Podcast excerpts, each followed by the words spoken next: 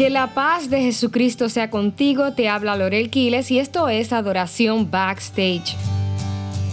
Hace unos años conocí a este matrimonio que tuvo dos hijas maravillosas. La mayor era una niña preciosa y mega inteligente. La otra era muy juguetona y curiosa, igualmente inteligente.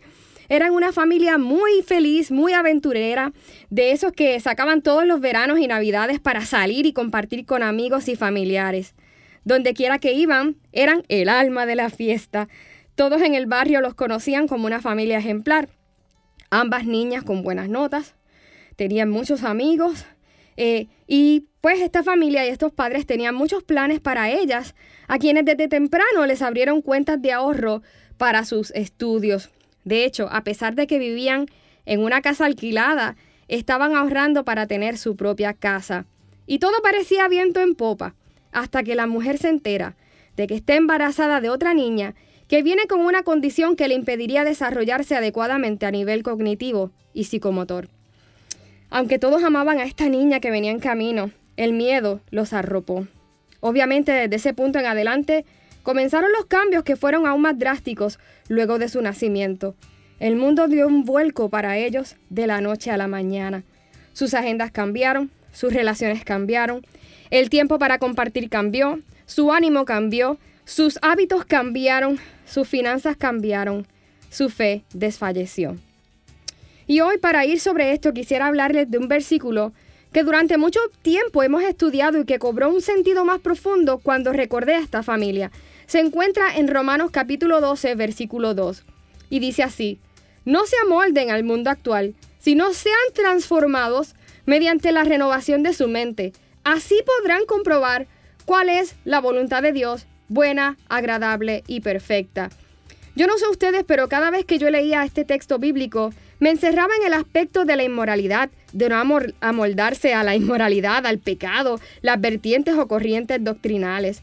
Uno piensa que tomar el molde del mundo es simplemente eh, seguir otras filosofías, modas o tendencias. De hecho, algunos piensan y lo relacionan con la vestimenta.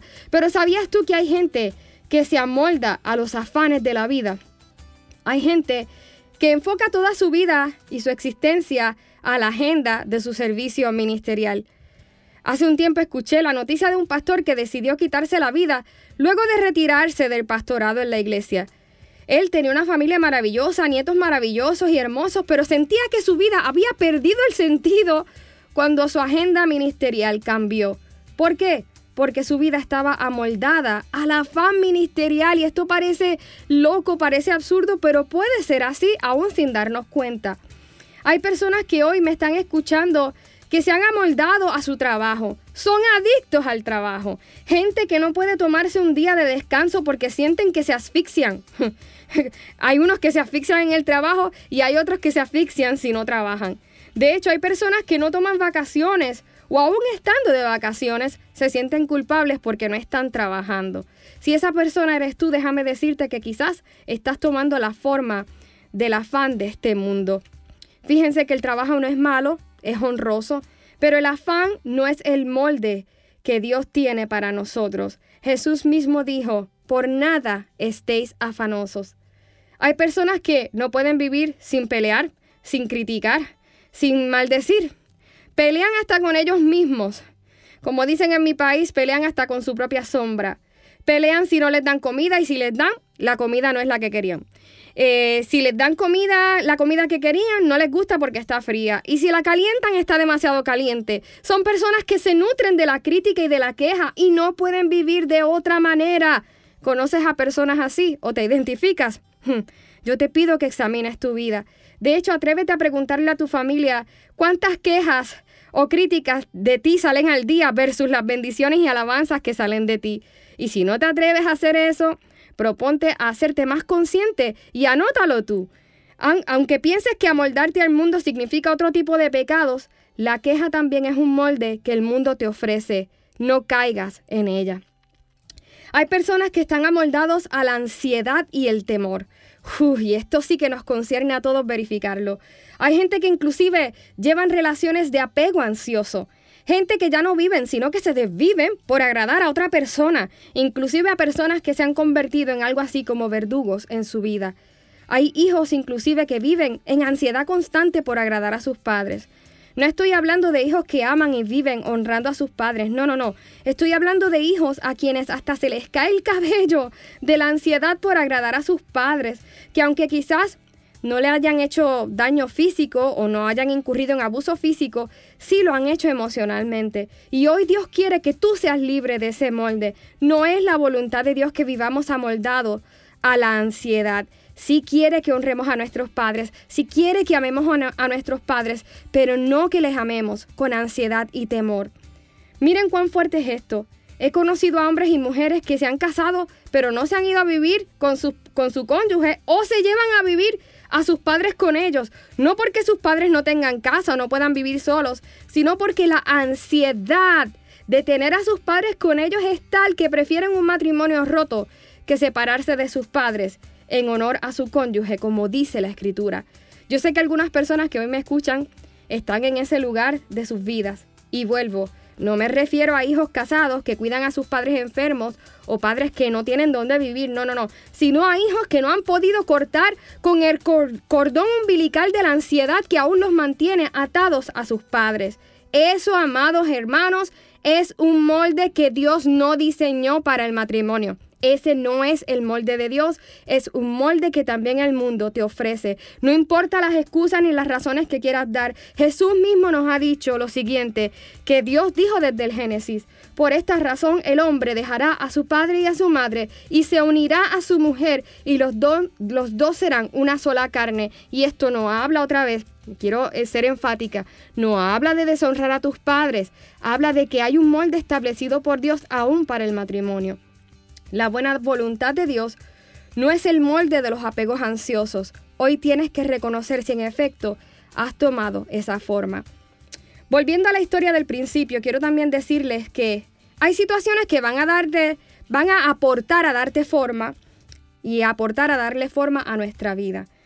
Crisis familiar, enfermedad, cambios financieros, son situaciones que de seguro nos estremecen y producen cambios necesarios. Pero aún en medio de ellos podemos buscar y pedirle a Dios que en medio de eso Él nos dé la forma que Él desea. Porque aunque a través de estas situaciones Dios nos da forma, la finalidad no es darnos la forma de esa situación. Aunque ustedes no lo crean, aunque sí recuerdo los cambios que vinieron para toda esta familia por el nacimiento de su hija discapacitada, mucho más impactante para mí fue ver cómo la vida de esta mujer en específico cambió cuando su hija falleció unos años más tarde, así como los médicos le habían dicho que sucedería. Y no quiero imaginar el dolor de esta madre que sin duda padecía demasiado la partida de su hija. Jamás podría juzgar tal cosa. Pero el asunto es que aunque ella se drenó cuidando a su hija desvalida y casi no dormía a causa de sus frecuentes ataques, tuvo que dejar sus estudios que había comenzado, su trabajo, bueno, esta mujer dejó sus vacaciones, ya no iba de vacaciones, ya no salía con sus amigas, eh, pero aún luego de pasar mucho tiempo del fallecimiento de su hija, tampoco podía dormir. No quería salir con sus amigas, eh, no, no, quería eh, salir a comer con su esposo. De repente ahora se encontraba con un espacio abierto para otras cosas, para retomar su tiempo con sus hijas, para fortalecer su matrimonio, para terminar sus estudios o retomar su trabajo. Pero en lugar de eso, sucumbió a las drogas y al alcohol. Ella de repente no sabía qué hacer con su vida. De alguna manera la enfermedad de su hija le había dado sentido y propósito. Y ahora que esa sobrecarga emocional no estaba, ella no sabía qué hacer. Y parecería absurdo lo que estoy diciendo, pero hay personas que se han amoldado a la crisis de tal manera que no se pueden concebir fuera de ella. Y no hablo que la crisis era la vida de su hija. Un hijo siempre es una bendición. Yo estoy hablando de que ella misma nos decía, y ahora que no tengo que cuidarla, que no tengo que limpiarla, que no tengo que llevarla al médico, ¿qué voy a hacer con mi vida?